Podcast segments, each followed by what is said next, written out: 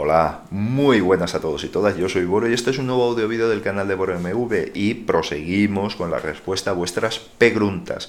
En esta ocasión le toca el turno a José Enrique Goimil Pan.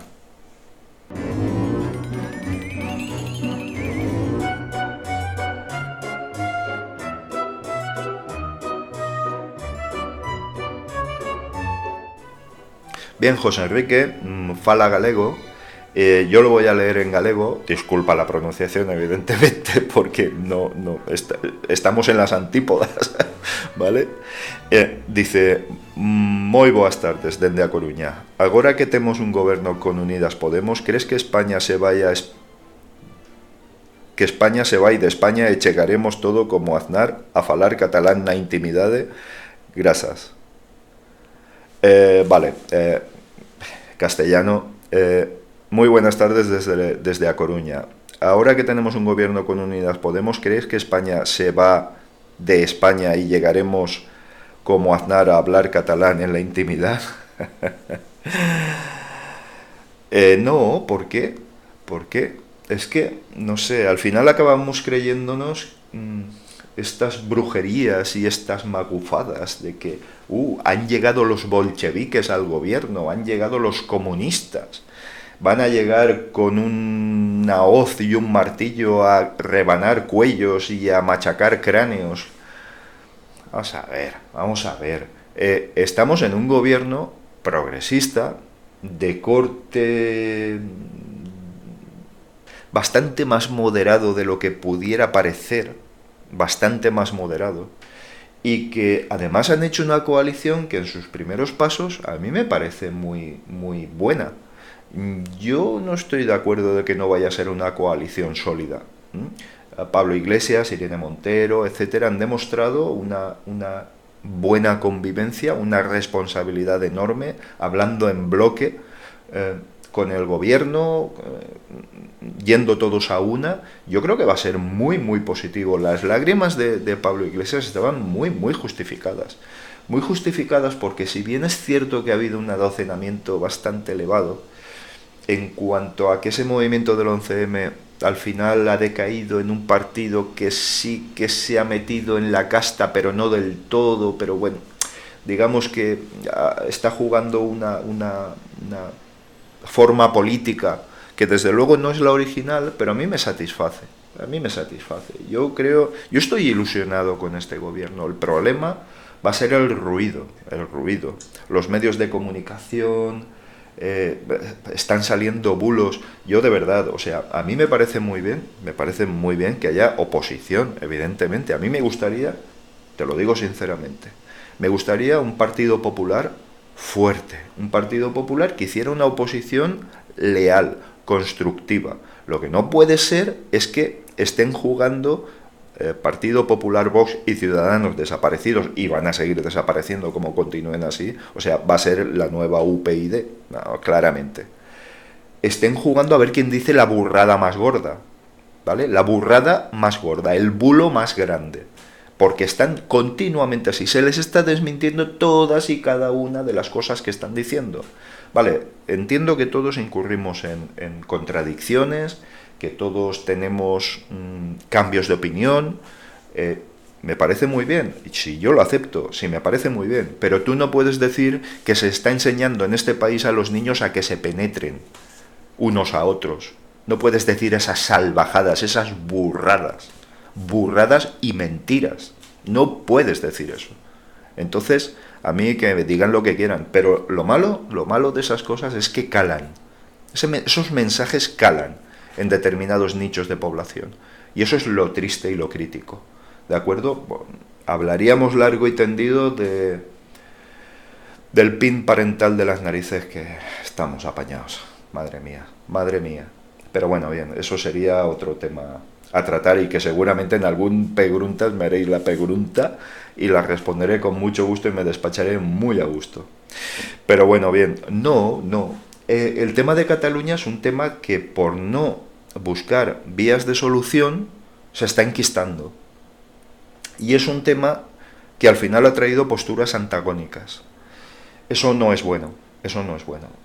Y yo insisto, este país la única solución que tiene, aunque estoy en desacuerdo con muchas cosas que propone Pedro Sánchez, pero en su momento mm, el de, el de crear una república federal. Hay estados federales en los que sus federaciones tienen menos autonomía de la que pueda tener el País Vasco, por ejemplo.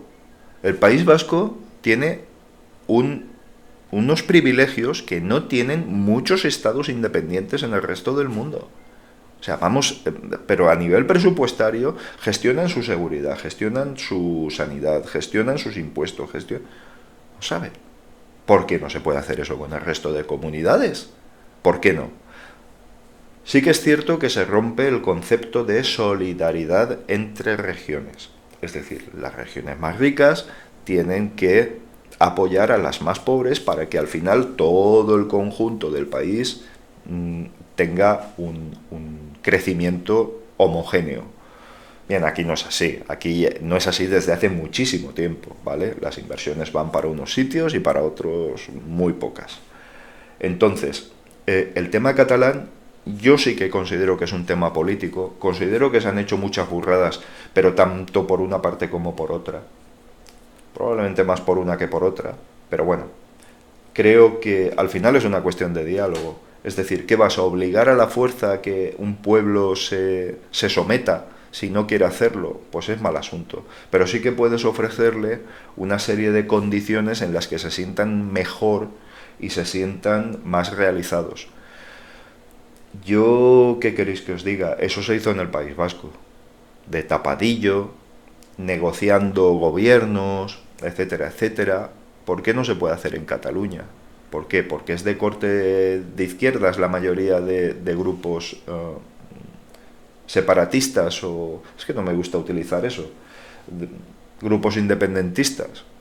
Yo estoy seguro de que les das unas condiciones favorables y ese tema poquito a poquito se iría diluyendo. Pero lo que no puedes hacer ahora es castigar. Castigar. No, eso no se puede hacer. En todo caso, y, sé que tu pregunta es muy con una ironía muy gallega, amigo José, eh, y, me parece fantástico porque me encantaría falar galego, pero bueno, pues a lo mejor porque no he tenido esa necesidad, pero toda cultura, toda cultura forma parte del enriquecimiento personal. Eh, si hablamos en ese sentido cultural, pues me encantaría falar galego, falar euskera, falar no sé, cualquier otro idioma que me pudiera aportar algo mm, culturalmente, ¿por qué no? Sería fantástico. Eh, no creo que el Estado vaya, esté en peligro, sinceramente no creo que el Estado esté en peligro. Al final les pienso y veo más una situación de lucha entre máximos y mínimos, es decir, uno quiere dar el mínimo y el otro pide el máximo. Y creo que al final, y vamos a ver si puede ser en esta legislatura, vamos a ver si puede ser, porque si no la cosa pintaría bastante mal, pero a ver si se consigue una serie de acuerdos, unos, unos libros de estilo, unas formas de actuar, un, que sean beneficiosos para todas las partes. Se puede conseguir, políticamente se puede conseguir. El problema es que se ha dejado pasar demasiado tiempo sin aportar ningún tipo de solución y eso, eso crea uh, supporters, crea hinchas de unas y otras partes y ese es un problema en el que la política va a poder hacer muy poquito. Por eso antes en otro vídeo comentaba la peligrosidad de estos extremistas que lanzan bulos y bulos y bulos, y continuamente mentiras y bulos, porque al final eso cala y eso crea incondicionales hasta violentos, crea, como te he dicho antes, hinchas y supporters. Eh, lo de Aznar, ya de cachondeo, hablando catalán en la intimidad, además, además, cuidado, cuidado, tendríais que oír declaraciones de Aznar en entrevistas en los que comprendía el separatismo catalán. Tenemos muy mala memoria y eso ha ocurrido hace muy poquito tiempo, ¿eh? Así que mucho cuidado con todo esto, que a veces nos llevan donde nos quieren llevar para mm, realizar las, las acciones que quieren realizar.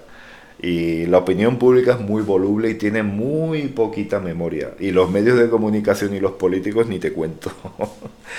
Así que, nada, eh, concluyendo, eh, José, yo estoy muy ilusionado con este gobierno. Probablemente soy muy de izquierdas. Probablemente sea el único gobierno de izquierdas posible actualmente. Me gustaría más valentía en algunos temas, mayor arrojo, pero también entiendo que no podemos crear incendios que después no podamos apagar. Entonces, mm, me conformaría con revertir un poquito la situación laboral, social, que se ha deteriorado tanto durante estos últimos años y, no sé, mm, creo que se ha quedado mucha gente por el camino, gente a la que hay que echarle una mano y gente a la que hay que ayudar para, para que salga del agujero porque realmente mm, la bolsa de pobreza en este país es enorme, la precariedad laboral y los trabajadores por debajo del umbral de la pobreza es muy grande. Y nuestros jóvenes tienen un problemón muy gordo con nuestro mercado laboral, así que más nos vale que este gobierno sepa enmendar algunas cuestiones y aunque milagros no se pueden hacer de repente, pero oye, por lo menos que tengan la intención y que pongan, vayan poniendo poquito a poquito soluciones para resolver estas cosas. Así que nada, muchas gracias José por tu pregunta y nada, a ver si coincidimos y podemos interactuar con alguna otra. Gracias.